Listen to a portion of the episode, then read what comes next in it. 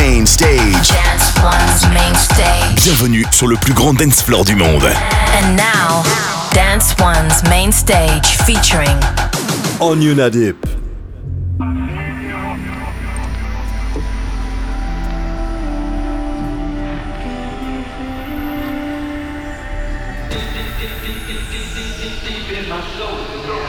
You're listening to the Anjuna Deep Edition.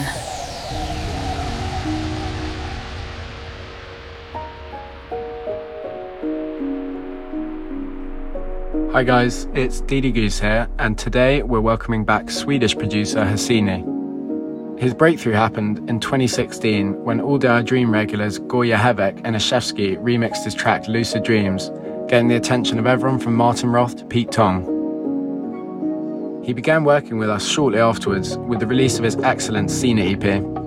Fast forward to today, and he's celebrating the release of his fourth EP with us, fifth if you also count his brilliant Beyond the Fog record that came out earlier this year on our sister label Reflections. This one's a four tracker called Lone Surfer that's already got fans in Sultan and Shepard, Wasu, and Sebastien Leger. Let's get into it with Hassini.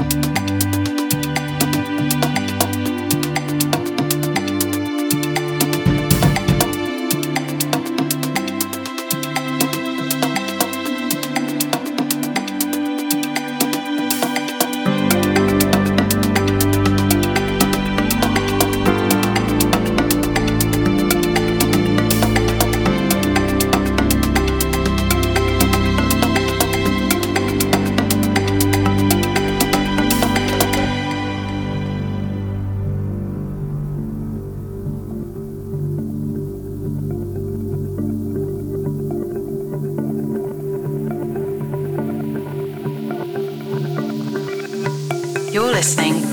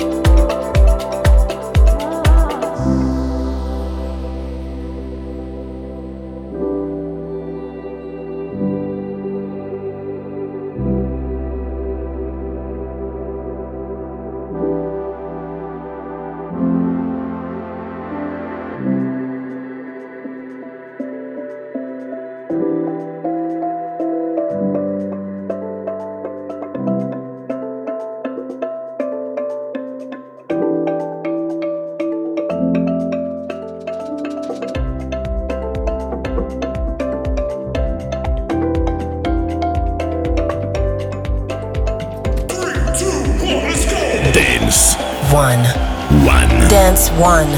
Radio to dance.